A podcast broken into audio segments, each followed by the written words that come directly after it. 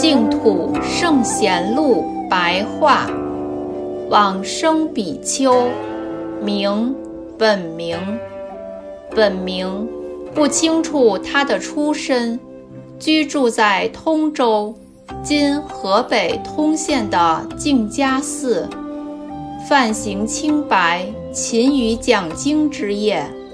后来停止讲经，专心修习净土法门。二六十中精进的礼拜念佛，数年而不更改。有一天突然得了一点小病，自知往生的时间已到，于是事先告诉大众。后来身心安然而往生。往生后。一香七日不散，出自《往生集》。